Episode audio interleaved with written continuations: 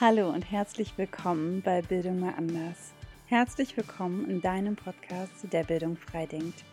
Hier ist dein Lernraum Leben.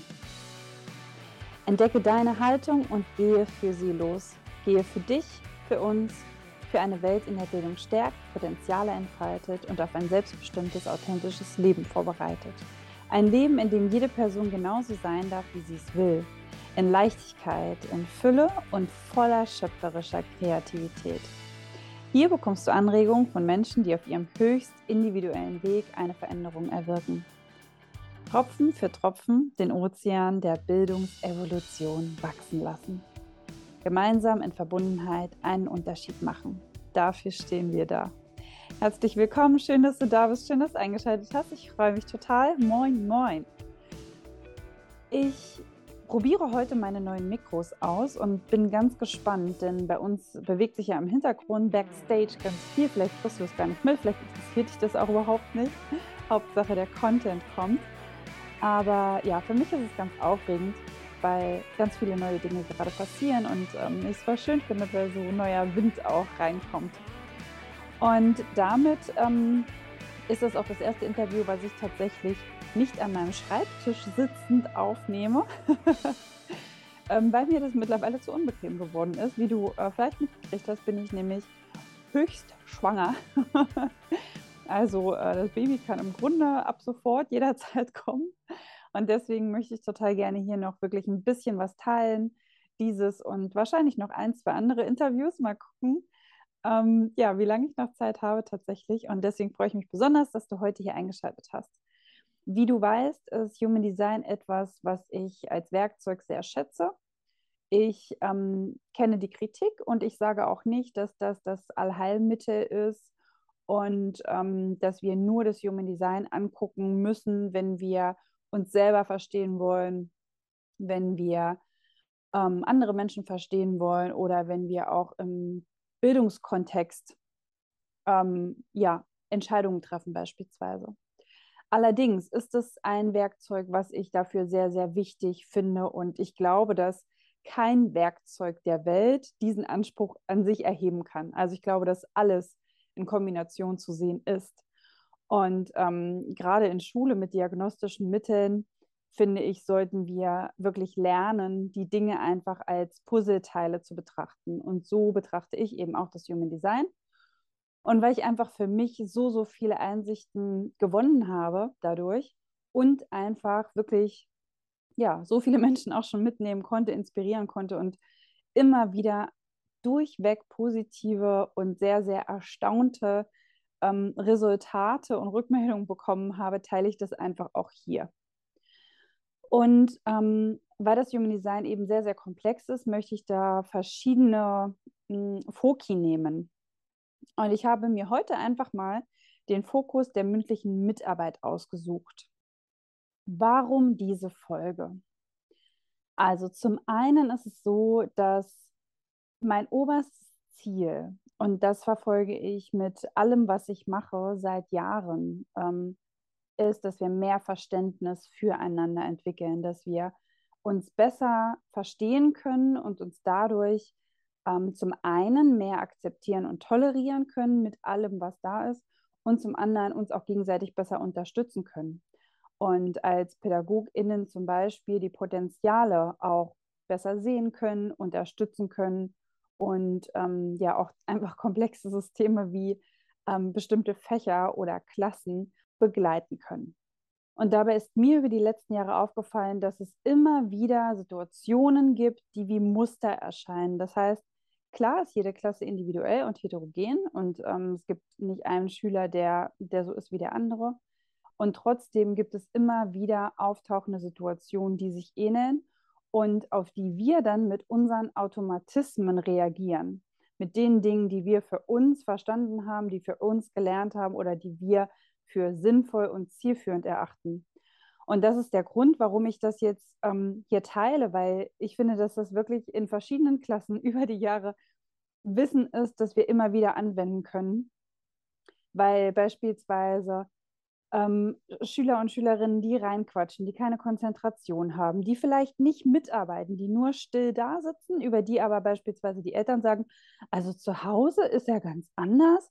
Oder ähm, Kinder, die so super explosiv sind, in Anführungsstrichen, ähm, die total übermüdet sind, die total kritisch sind und sich melden und ständig ähm, Fehler in Anführungsstrichen aufzeigen oder ähm, andere Menschen korrigieren ähm, Kinder, die ständig diskutieren und so weiter und so fort. Und dass unterschiedliche Dinge sind, die zum einen ähm, andere MitschülerInnen triggern können und auch teilweise PädagogInnen zur Weißglut bringen, wenn sie sich davon ähm, ja, triggern lassen.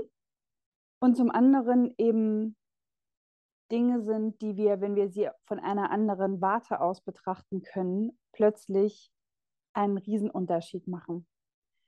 Und bei mir war es so, dass ich schon immer, es wurde mir schon in meinem Studium, in Praktika und so weiter, ähm, ja, positiv angemerkt, dass ich ein endloses ähm, Verständnis und eine endlose Geduld für Schüler und Schülerinnen habe.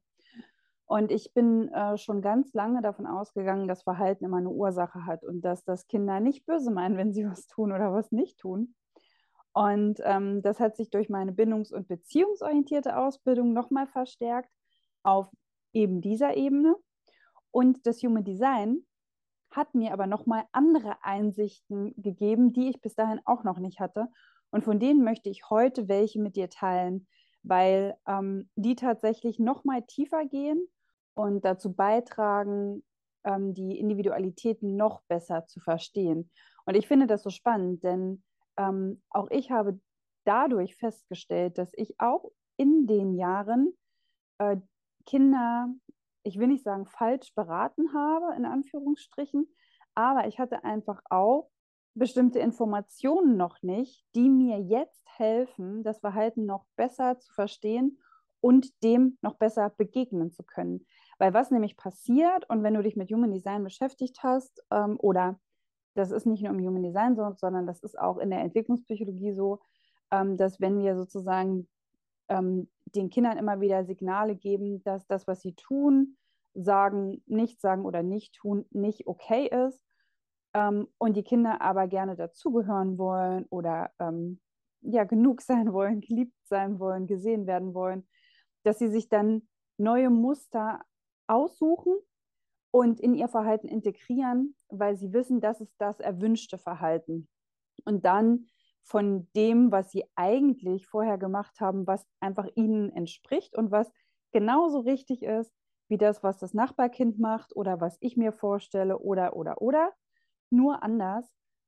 Und dass wir dadurch eben diese Umkonditionierungen und dieses Weg von, von dem Ich-Sein vermeiden und dass wir wirklich die Individualität ähm, des Kindes erhalten können. Und auch da ist es zum Beispiel so, dass wir dann wissen, wie wir reagieren können, um wirklich dem Kind zu entsprechen. Und dass eben nicht ähm, das bei Hänschen so ist wie bei Fränzchen und bei äh, Susi, sondern dass wir eben auf die gleichen Verhaltensweisen bei unterschiedlichen Kindern unterschiedlich reagieren können. Und somit eben wirklich echte Potenzialentfaltung zu ermöglichen. Und dabei finde ich es total wichtig zu sagen, es geht nicht darum, dass wir das Design jedes einzelnen Kindes kennen. Also nochmal als Mini-Exkurs für alle Menschen, die sich jetzt noch nicht mit Human Design irgendwie in die Tiefe beschäftigt haben oder das wollen.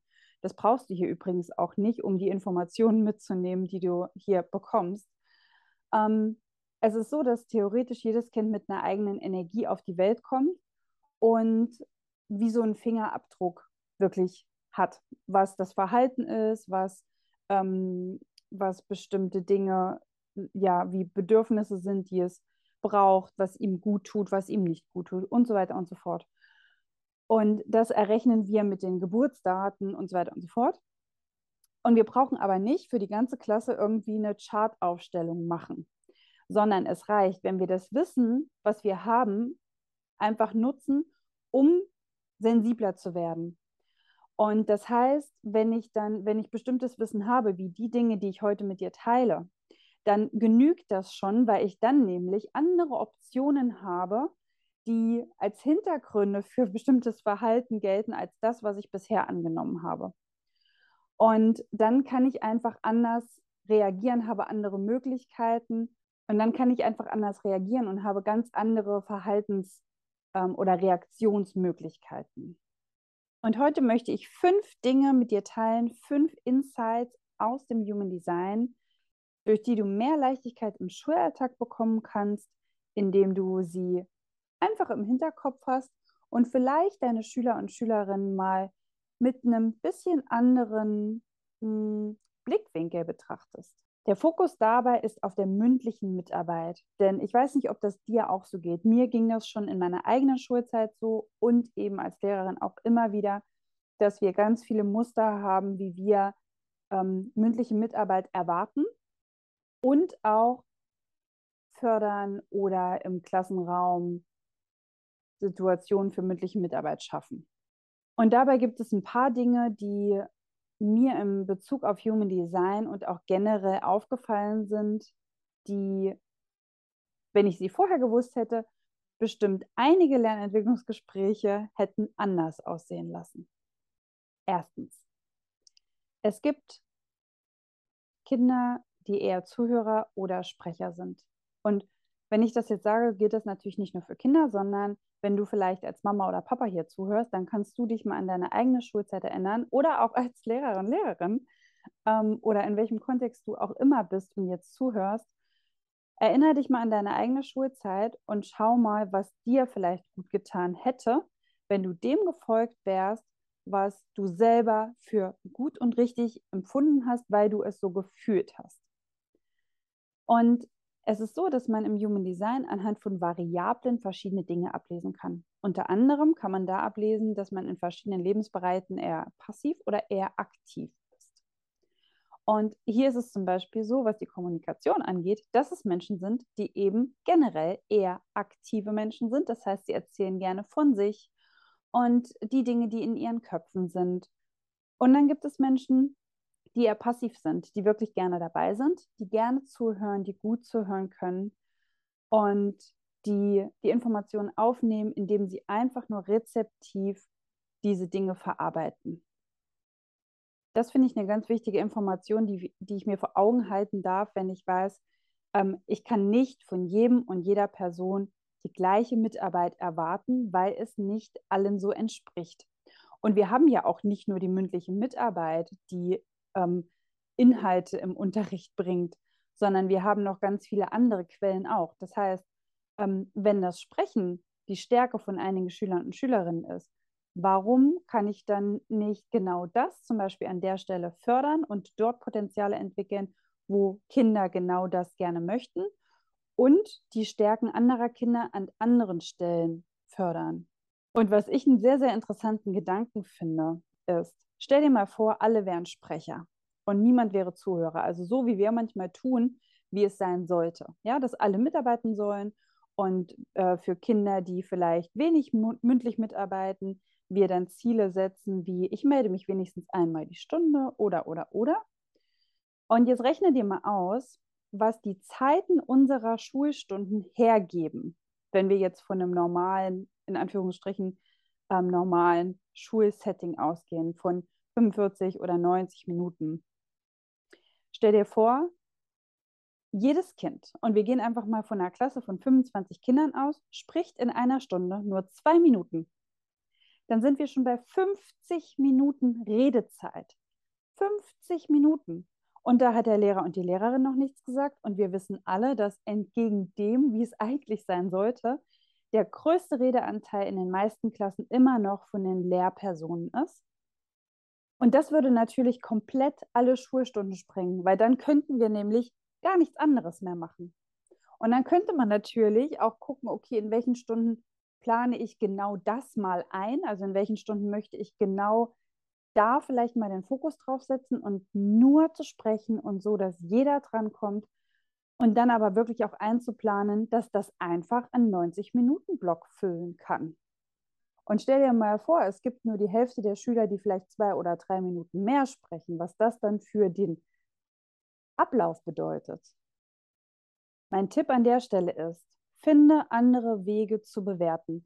Denn am Ende geht es ja doch nur um Bewertung, wenn wir darüber sprechen, dass Kinder mehr mündlich mitarbeiten sollen, weil dann die mündliche Mitarbeitsnote, die Kopfnote oder was auch immer besser ausfällt, in Anführungsstrichen. Und auch hier wieder zu gucken, wie bewerte ich denn? Wer bekommt denn eine Eins? Bekommt eine Eins nur der, der sich ständig meldet und immer tolle Beiträge leistet? Oder kann ich auch da einfach individuell auf die Kinder gucken? Genügt es vielleicht für ein Kind, wenn es sich, hm, wenn es angesprochen wird oder in Gruppensituationen oder in Präsentationssituationen, wenn es da noch eine Frage gestellt wird, wenn es da dann gute und qualitativ hochwertige Antworten beispielsweise gibt, um auch eine Eins zu bekommen, weil ich vielleicht nicht Hänschen mit Fränzchen vergleiche, sondern weil ich gucke, was bringt dieses Kind für eine Energie mit, was ist eben für genau dieses Kind ein gutes und erreichbares Ziel? Und was will ich denn erreichen, wenn ich aber alle über einen Kamm schere und der, der sich immer meldet und tolle Antworten gibt, in Anführungsstrichen tolle Antworten, der kriegt die Eins. Und jemand, der eben eher still und zurückhaltend ist und sich nicht beteiligt, kriegt eine Drei oder eine Vier. Also schaffe vielleicht eins zu eins Situationen im Klassenraum, wo du mit genau den Kindern ins Gespräch kommen kannst. Beobachte bei Gruppenarbeiten, wie es dann ist, oder finde einfach andere Wege, ähm, ja, Dinge zu bewerten und schau vielleicht auch mal drauf, die mündliche Mitarbeit ähm, bei dem einen Kind nicht vielleicht auch weniger schwer wiegen kann, weil das Kind in anderen Bereichen vielleicht viel größere Stärken hat. Und wenn wir, wie das in vielen Schulen ja schon der Fall ist, kompetenzorientiert auf die Kinder gucken, ist das dann nicht der Weg, wie wir vielleicht Bewertung betrachten sollten. Kompetenzorientiert an den Stärken der Schüler und Schülerinnen gemessen und an dem, wo ihre Potenziale liegen. Zweitens, Einladungen aussprechen. Es gibt bestimmte Human Design Typen, die eingeladen werden wollen, um Inhalt zu teilen. Und wenn du dich ein bisschen auskennst, dann weißt du, dass das vor allen Dingen Projektoren, Projektorinnen sind. Und dort ist es so, dass sie eingeladen werden wollen, ähm, damit sie auch die Dinge, die in ihnen schlummern, äußern können. Und tatsächlich ähm, bedeutet das Verschiedenes. Zum einen ist es so, dass unser Schulsystem nicht darauf angelegt ist oder ausgelegt ist. Das heißt, und das ist zum Beispiel was, was ich auch kenne. Ich spreche äußerst ungern Schüler und Schülerinnen an, die sich nicht melden. Es kann aber sein, dass wenn ich eine Frage stelle, sich ein Projektorenkind vielleicht nicht eingeladen fühlt und deswegen nichts sagt. Es kann auch sein, dass ein Projektorenkind sich auf so eine Einladung vielleicht fünfmal meldet und weil es nicht drankommt, sich dann das sechste Mal nicht mehr meldet, weil Projektoren nämlich von Wertschätzung leben. Und ich weiß, du wirst sagen, Wertschätzung ist für uns alle wichtig und damit hast du natürlich komplett recht. Und gleichzeitig ist Wertschätzung aber das Motoröl für Projektoren, Projektorinnen. Das heißt, für sie ist es besonders dramatisch, wenn sie entweder nicht drankommen oder wenn das, was sie zu sagen haben, keine Anerkennung bekommt. Das heißt, wenn sie sich nicht gesehen, anerkannt, gewertschätzt fühlen, wenn sie das Gefühl haben, dass die Weisheit, die in ihnen steckt, und da ist einfach sehr viel Weisheit, nicht gesehen wird. Wenn wir Kinder auch generell nicht als evolutionär uns voraus betrachten, was ich einen unglaublich wertvollen, eine unglaublich wertvolle Sichtweise finde, weil die Kinder nämlich mit ihren individuellen Designs ganz viel Weisheit in die Welt bringen und uns auch weiterbringen können, wenn wir bereit sind, ihnen auf Augenhöhe zu begegnen und ihnen wirklich zuzuhören. Das heißt hier wirklich alles, was gesagt wird, egal was das ist, wertzuschätzen und Potenziale hier zu nutzen, anstatt Kinder klein zu halten. Und wenn du beispielsweise etwas nicht zustimmst, dann kannst du auch dich bedanken dafür, dass das Kind seinen Teil geleistet hat und kannst es trotzdem so stehen lassen. Du musst also nicht alles, was gesagt wird, kommentieren oder ähm, korrigieren. Und dabei hilft, wenn du Interesse und Offenheit als deine innere Haltung hast. Das heißt, wenn du jemand bist, du merkst, okay, hm, das ist eine Antwort, die äh, habe ich eher als falsch im Kopf, versuche dir vielleicht irgendwo einen kleinen Zettel zu machen mit offen sein, um dich daran zu erinnern. Denn das ist was, was ähm, Kindern ganz häufig Angst macht, mitzuarbeiten, wenn sie das Gefühl haben, dass die Dinge, die sie sagen, nicht wertvoll sind und nicht richtig sind vor allen Dingen. Denn Kinder sagen ja nur das, also sie melden sich ja nur, weil sie glauben, dass das, was sie in dem Moment sagen, richtig ist. Und wenn sie immer wieder das Gefühl bekommen, dass es falsch ist, dann ist das natürlich ein Grund, sich nicht mehr zu melden. Und du kennst das vielleicht, dass es Kinder gibt, die bei bestimmten Lehrern und Lehrerinnen viel mitarbeiten und die gleiche Klasse bei anderen Lehrern wenig mitarbeitet. Und daran merkt man halt einfach, dass es auch sehr auf den Kontext bezogen ist, wenn Kinder merken, dass es angstfrei, ein angstfreier Raum ist. Und auch da kannst du dich zum Beispiel nochmal beobachten, ähm, ob du zu der Art PädagogInnen gehörst oder auch Eltern, die das Gefühl haben, immer alles wissen zu müssen, immer alles kontrollieren und bewerten zu müssen. Denn das ist was, was wir leider in unserer Schul- und Bildungsgesellschaft häufig haben. Wir glauben, wir müssten alles wissen, wir müssten die Experten, Expertinnen sein und das bedeutet, dass wir ähm, ja, lückenloses Wissen haben müssen und dass wir uns eben auch vor anderen rechtfertigen müssen für die Dinge, die wir für richtig und gut halten. Und das sorgt eben aber auch oft dafür, dass wir das beschneiden, was die Kinder im Unterricht mit uns teilen wollen. Versuch also, Kinder als aktiven, gestalterischen Teil des Lernarrangements zu verstehen. Lass wirklich Mut zur Lücke, lass Erfahrungen machen und mit Erfahrungen meine ich, eine positive Fehlerkultur zu erreichen. Schau also, dass Kinder partizipieren können, dass sie ihr Engagement auch zeigen und teilen können. Und was der Vorteil dessen ist, also es gibt viele Vorteile, aber einer der Vorteile ist eben auch, dass du damit automatisch das Pareto-Prinzip beherzigst. Und das ist das 80-20-Prinzip, was ich hier auch schon öfter geteilt habe, weil ich es einfach so wertvoll finde. Denn ganz häufig machen wir LehrerInnen uns kaputt mit Vorbereitungen, mit ähm, Unterrichtsgesprächen leiten und lenken und so weiter und so fort, damit alles genauso passiert, wie wir es uns vorher überlegt haben. Und damit machen wir 80 Prozent der Arbeit. Und die 25 Kinder, die in unserer Klasse sitzen, teilen sich die restlichen 20 Prozent. Und alleine wegen der Masse an Menschen, die da vor uns sitzen, lohnt es sich doch, die 80 auszutauschen gegen die 20. Das heißt, dass ich 20 reingebe und 80 von den Schülern und Schülerinnen rauskommt und ich mir somit auch sehr viel Energie und Kraft sparen kann, wenn ich wirklich abgebe. Bei Generatoren und manifestierenden Generatoren und Generatorinnen ist es so, dass die zum Beispiel auch eine Strategie verfolgen sollen, die ihnen entspricht, die da bedeutet, dass sie reagieren dürfen. Das heißt, auch hier geht es darum, dass sie auf die Dinge, die im Raum stehen, reagieren. Und da darfst du auch lernen zu sehen, wer reagiert wann. Und da darfst du zum Beispiel auch ein bisschen ausprobieren. Denn ich war zum Beispiel früher super ängstlich und wollte halt Kinder, die sich nicht melden, nicht dran nehmen oder ansprechen, weil ich das Gefühl hatte, ich stelle sie dann bloß. Aber auch da gibt es natürlich verschiedene Wege, wie man das machen kann, ähm, ohne dass es eine Bloßstellung ist. Weil manche Kinder möchten gerne angesprochen werden, beziehungsweise machen durch die Ansprache von dir erst die Erfahrung, dass sie wirklich wertvolle Dinge zu teilen und zu sagen haben. Und da kannst du ja auch mal schauen, was brauchen einzelne Kinder, damit sie in so einem Setting auch angesprochen werden können. Und wenn sie in dem Moment zum Beispiel nichts dazu sagen können, dass es dann auch okay ist. Also, dass es auch mal okay sein kann, dass ich jemanden anspreche und der weiß jetzt gerade nicht, was er dazu sagen soll. Und dass es aber keine Blamage ist, sondern dass das völlig normal ist. Und dann haben wir zum Beispiel noch unsere Manifestor, Manifestorinnen, die die Menschen sind, die wirklich losgehen. Das sind die Leute, die Ideen haben, die kreieren wollen, die erschaffen wollen, die wirklich ohne jemanden fragen zu müssen, einfach losgehen und Dinge umsetzen.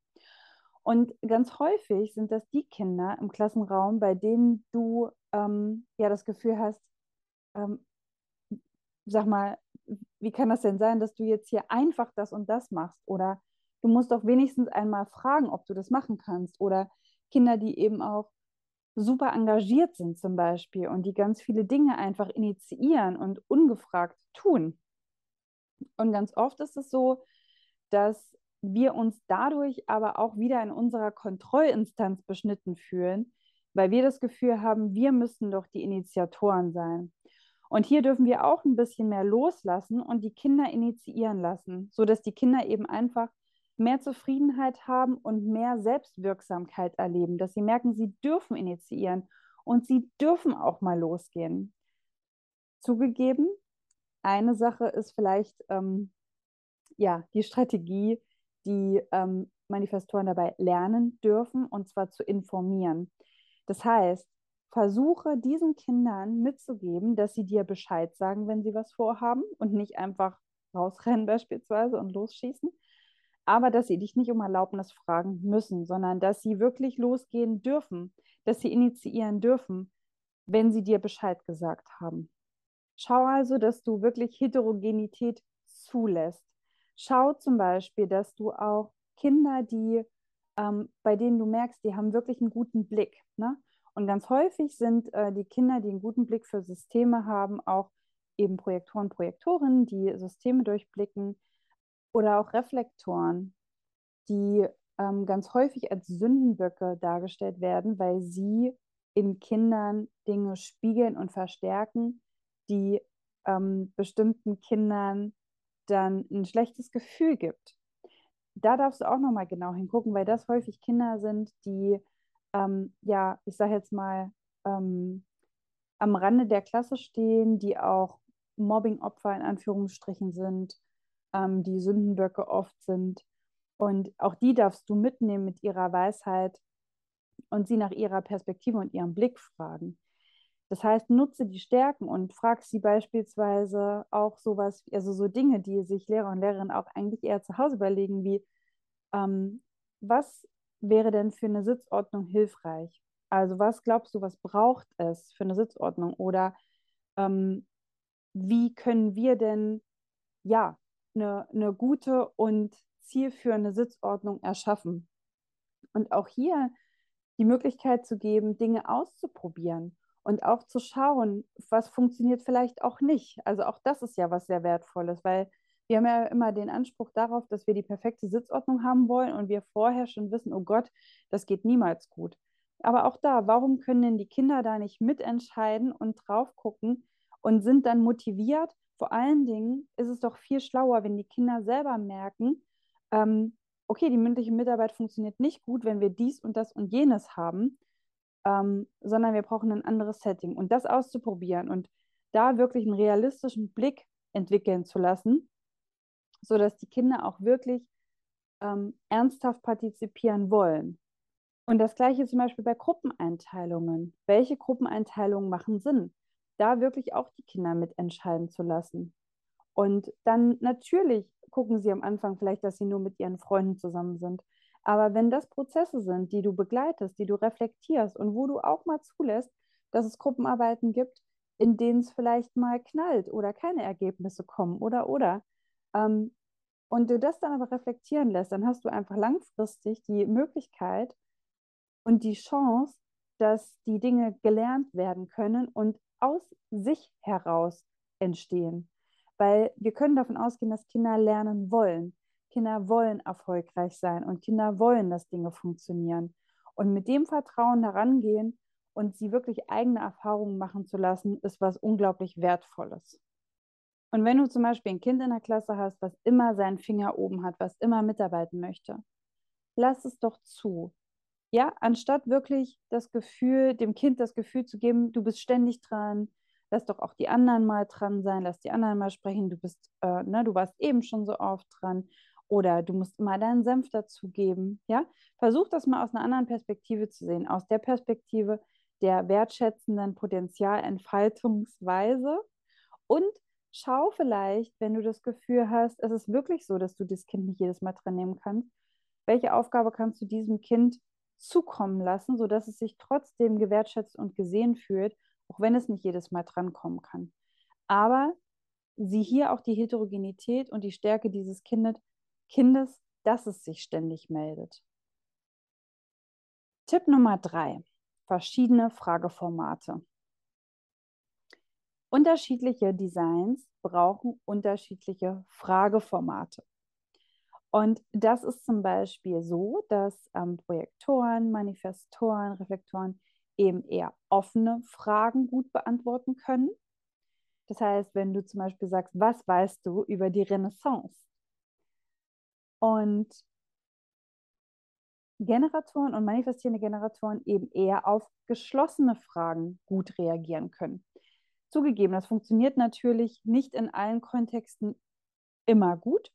Und gleichzeitig darfst du aber auch hier ein Bewusstsein entwickeln, vor allen Dingen, wenn du beispielsweise Tests konzipierst, dass du auch mal schaust, was ist denn dein Typ, wenn du deinen Human Design Typ kennst. Ist es nämlich ganz häufig so, dass wir unsere Tests so konzipieren, wie wir selber sind, wie wir selber Antworten geben wollen würden und konzipieren das danach, was wir gerne hören wollen. Und versuch also auch mal aus den Augen der Kinder zu sehen, wie können sie Fragen gut beantworten? Welche Formate können sie gut bedienen? Und es gibt nämlich zum Beispiel auch Typen, die, das sind beispielsweise die Reflektoren, für die es ganz schwer ist, wenn du eine Frage stellst, die richtige Schublade zu finden. Das heißt, manchmal, wenn du die richtige Frage stellst oder die Frage auf die richtige Art und Weise stellst, dann geht die Schublade auf und sie können sofort dazu etwas berichten und so weiter und so fort. Wenn die Frage aber so gestellt ist, dass das Kind in dem Moment nichts damit anfangen kann und sich die Schublade nicht öffnet, dann bedeutet das, das Kind hat dieses Wissen, die Schublade geht aber nicht auf. Und das sind zum Beispiel so typische ähm, ja, Blackout-Momente, in denen Kinder einfach nicht wissen, was sie darauf sagen sollen, weil sie eben nicht die Frage verstanden haben. Und hier die Möglichkeit zu geben und vor allen Dingen den Kindern auch die Strategie an die Hand zu geben, zu sagen, können Sie die Frage nochmal anders stellen? Und das im mündlichen wie auch im schriftlichen Kontext zuzulassen. Wenn ein Kind eine Frage nicht verstanden hat, eben nicht das Gefühl zu geben, es weiß die Antwort nicht, sondern wirklich ihnen die Option zu geben, zu sagen, können Sie es nochmal anders formulieren. Und hier kannst du dir überlegen, ob du zum Beispiel genau dieses Wissen auch transparent machen möchtest. Denn das ist was, was ich immer wieder für die Kinder so unglaublich wertvoll finde.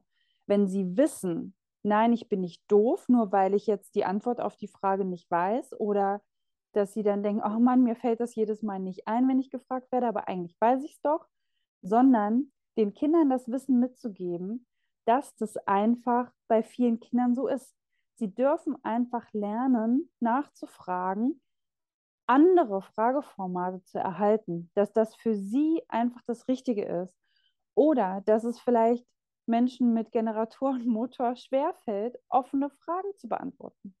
Und dass das auch wertfrei zu betrachten ist.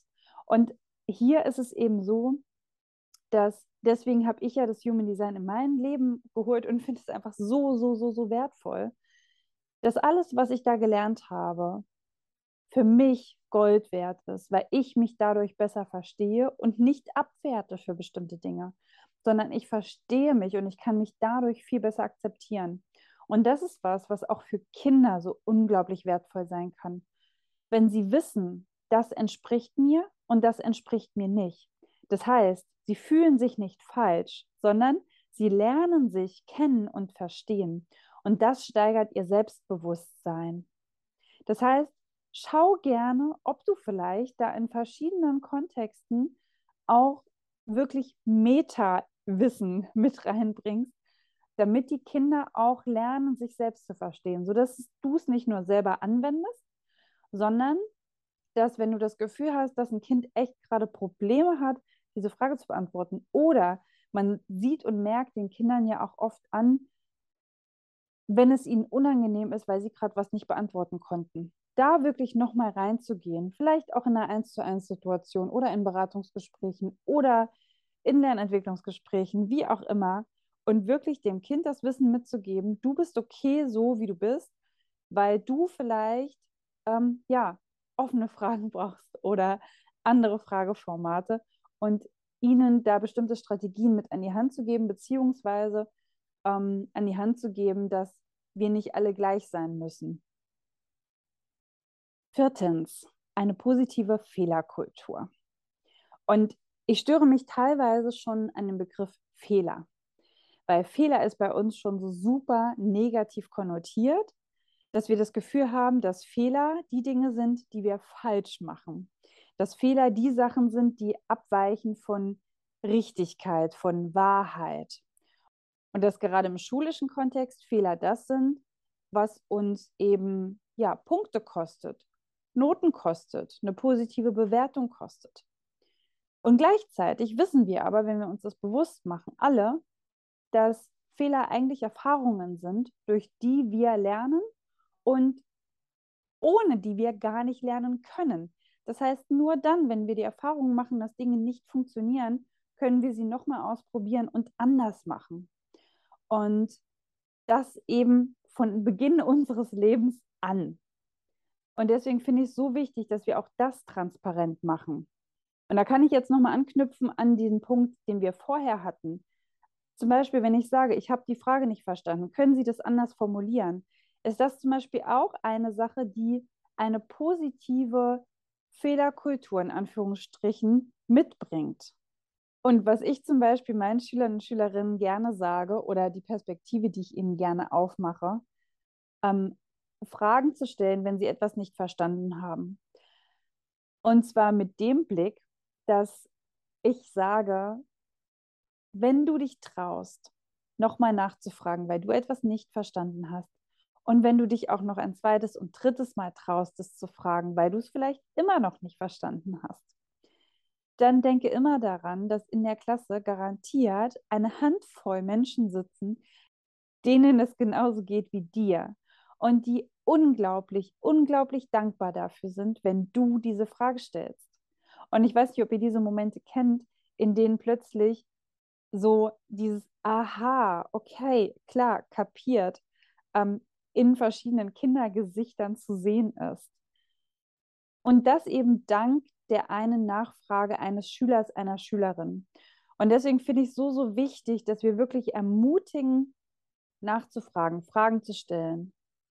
Und dass genau das auch erwünscht ist und sogar gewertschätzt wird. Also, dass es gewertschätzt wird, wenn ich mutig bin und sage, ich habe es nicht verstanden und auch beim fünften Mal vielleicht. Und dann vielleicht einfach anzubieten, dass man es eins zu eins nochmal besprechen kann oder auch in die Klasse zu fragen, wem geht es denn noch so? Und da einfach die Kinder auch zu Vorbildern zu machen für eine positive Fehlerkultur. Oder auch den Kindern zu gestatten, dass sie vielleicht auch mal kurz nicht aufgepasst haben können, dass das auch okay ist dass wir nicht erwarten, dass sie 90 Minuten komplett fokussiert sind, sondern natürlich, dass sie auch mal abdriften können. Während eines Sechs-Stunden-Tages nicht in jeder Minute immer ansprechbar und sofort alles Wissen abrufbar haben müssen. Und dass auch das eben keine Schande ist, sondern dass das völlig normal ist. Und was die mündliche Mitarbeit angeht, so ist es ja oft so, dass es Kinder gibt, die melden sich ganz, ganz oft und wenn sie drankommen und dann eine von zehn Antworten mal falsch in Anführungsstrichen ist, ist das für sie nicht schlimm.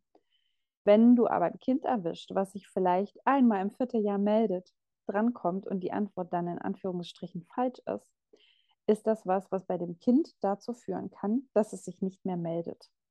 Und auch hier zu sensibilisieren, dass es eben kein richtig und falsch gibt und zu wertschätzen, dass es sich gemeldet hat, dass es mutig ist.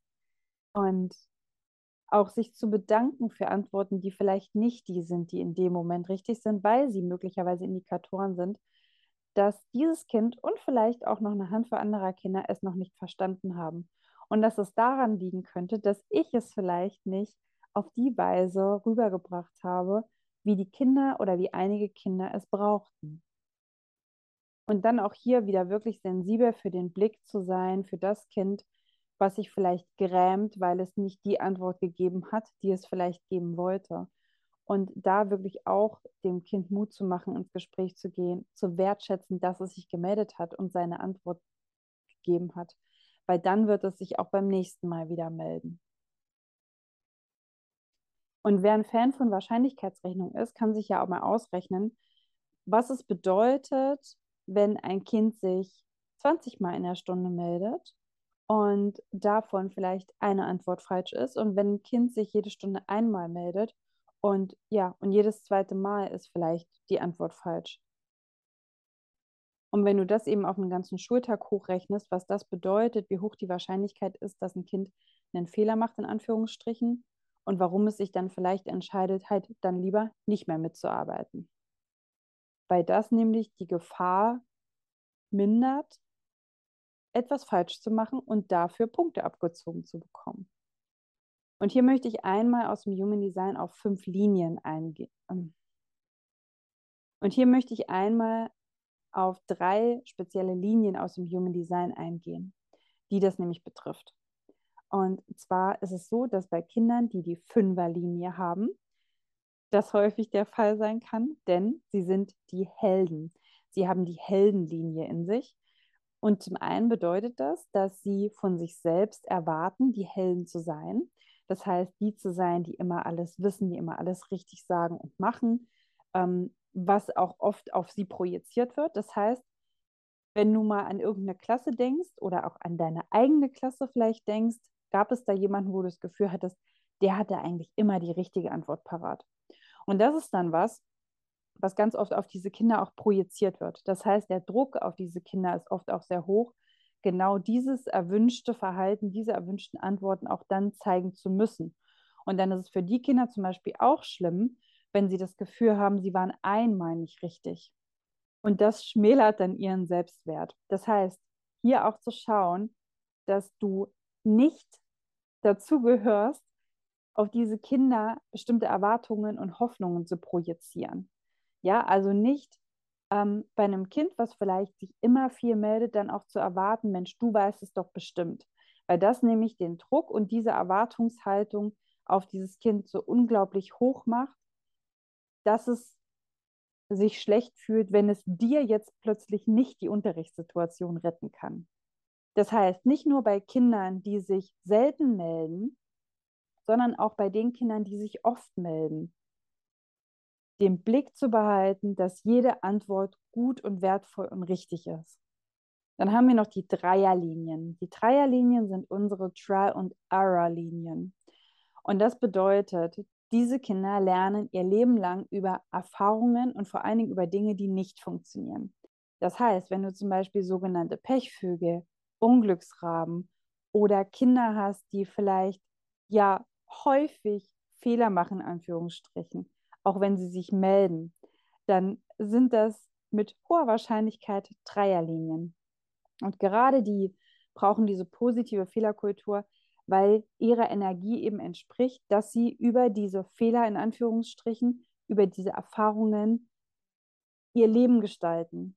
Sie lernen darüber, was funktioniert für mich nicht.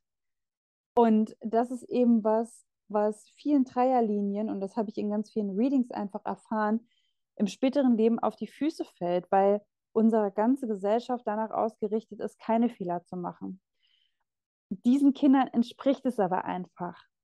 Es ist für sie genau richtig, das so zu machen.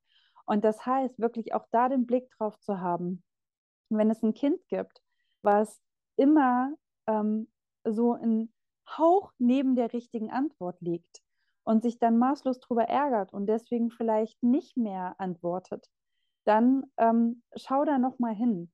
Also schau da nochmal hin, wie kannst du sozusagen genau die Qualität der Antworten mit reinnehmen und die Motivation erhalten, dass dieses Kind weiterhin mitarbeitet. Und sei es wirklich einfach die Tatsache, dass andere Kinder vielleicht die gleiche Antwort gehabt hätten und dass es unglaublich wertvoll ist und hilft, wenn Dinge angesprochen werden und dann nochmal klargestellt werden können.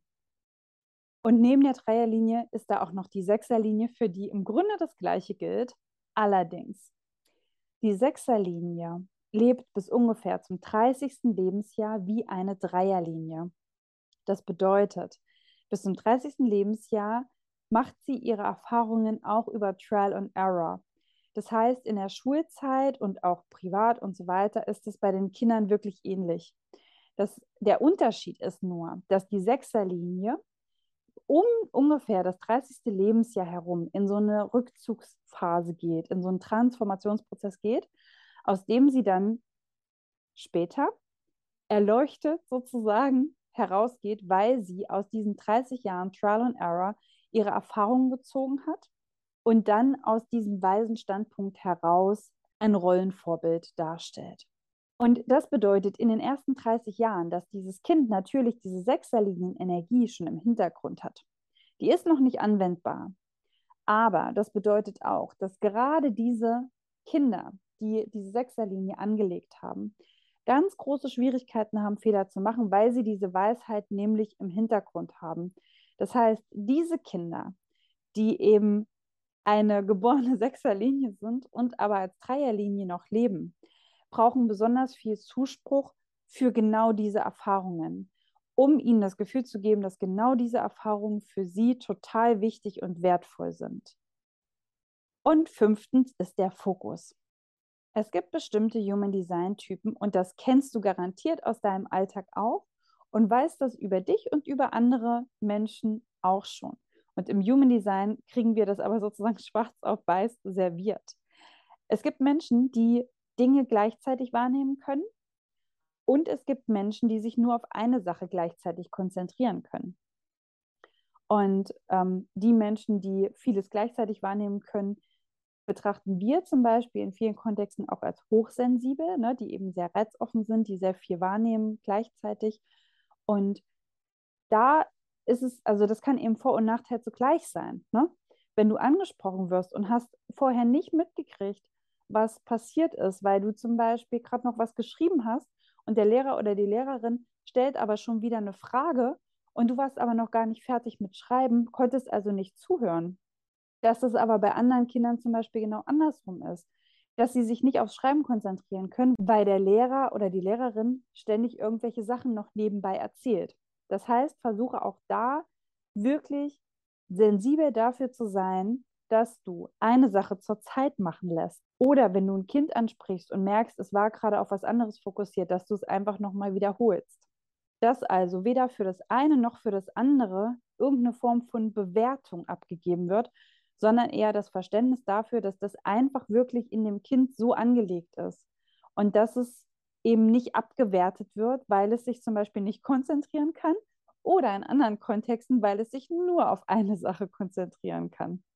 Das ist die Energie dieser Kinder. Und versuche auch hier einfach zu entschleunigen. Denn auch hier, und das ist was, was ich heute schon an der einen oder anderen Stelle gesagt habe, stehen wir ganz häufig im schulischen Kontext wieder vor einem Zeitproblem.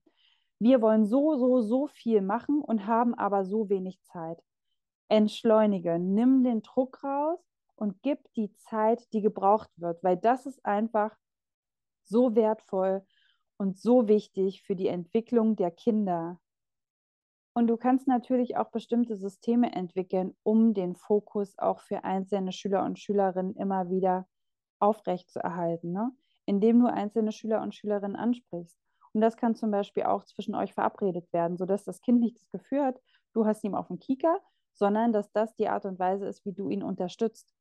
Oder über Buddy-Systeme. Das heißt, dass er vielleicht einen, einen Sitznachbarn oder eine Sitznachbarin hat, die ihn oder sie ähm, ja, unterstützt oder erinnert oder aufmerksam für die Dinge macht, die da gerade dran sind. So, und das war es auch mit den Insights zum Thema mündliche Mitarbeit. Ich bin jetzt nicht zu tief in die Details gegangen, sowohl nicht im Human Design als auch nicht, was bestimmte Eigenschaften angeht, weil es einfach viel zu groß und viel zu komplex dafür ist. Dennoch ähm, würde ich mich sehr freuen, wenn du was für dich mitnehmen konntest und wenn du Lust hast, auch vielleicht eine Rückmeldung gibst und das teilst. Ich entwickle gerade im Hintergrund auch Programme, um PädagogInnen und Eltern auch individuell dabei zu begleiten, wirklich ähm, noch tiefer diese Dinge zu verstehen. Das heißt, zum einen die Dinge, die eben für den schulischen oder für den Bildungskontext wichtig sind und zum anderen aber auch, wenn du dich dafür interessierst, noch tiefer ins Human Design einzutauchen, das zu ermöglichen. Und ich teile das, sobald es da Dinge gibt, die, äh, genau, die du dir angucken kannst, die du, ähm, wo du eintauchen kannst, ähm, werde ich dich das wissen lassen. Und bis dahin ist es aber so, dass die Dinge, die ich hier teile, erstmal keinen Human Design Background braucht und so wird es auch bleiben. Weil ich es wichtig finde, dass auch Menschen, die vielleicht ja keine Lust auf Human Design haben oder nicht tiefer eintauchen wollen, trotzdem die Informationen aus dem Human Design für sich nutzen und mitnehmen können und lernen dürfen, dass es auch so funktioniert. Und jetzt danke ich dir, dass du eingeschaltet hast. Ich freue mich total, wenn du einen Kommentar da lässt und uns über Instagram kontaktierst. Ähm, wir bauen aktuell unsere Homepage um und auch darüber kannst du uns bald wieder erreichen.